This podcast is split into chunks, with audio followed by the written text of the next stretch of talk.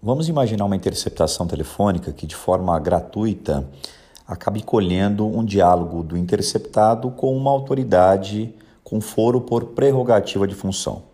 Vamos imaginar, por exemplo, que o delegado de polícia, com autorização do juiz, esteja interceptando um traficante. E num determinado dia, o traficante converse ao telefone com um senador da República. E essa conversa é captada pela polícia. Como é que deve proceder, no caso, o delegado de polícia? Bom, num primeiro momento, o delegado tem que fazer a avaliação do teor da conversa captada. Se for uma conversa não comprometedora, se for uma conversa que não traga o senador para o contexto fático do tráfico, não haverá nenhuma ilicitude na manutenção da interceptação perante o juiz de primeira instância. Isso porque o senador não é o alvo da medida, não é ele o interceptado, ele apenas teve a conversa captada. Qualquer um que ligar para o alvo da interceptação terá a conversa captada. Nós tivemos um precedente recente na história do Brasil, onde uma presidente da República ligou para o alvo que estava sendo interceptado e a presidente teve a conversa captada. Aquela captação não invalidou a medida, simplesmente porque não era ela o alvo da interceptação e para a interceptação do alvo bastava, no caso, um pronunciamento do juiz de primeira instância.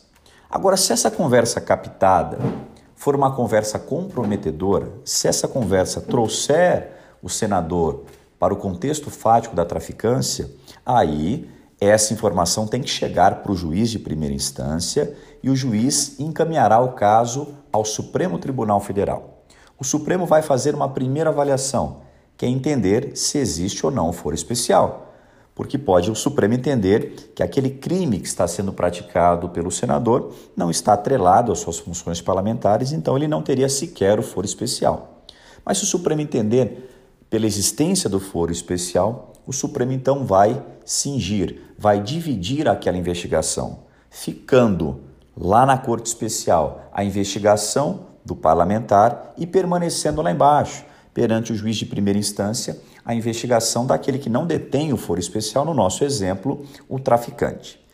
Quem decide pelo desmembramento e pelo conteúdo do desmembramento não é o juiz de primeira instância, e sim o Supremo Tribunal Federal. Agora, a gente tem que guardar para o concurso que existe uma exceção. Não haverá a divisão da investigação em hipótese alguma quando houver risco de comprometimento grave da persecução penal.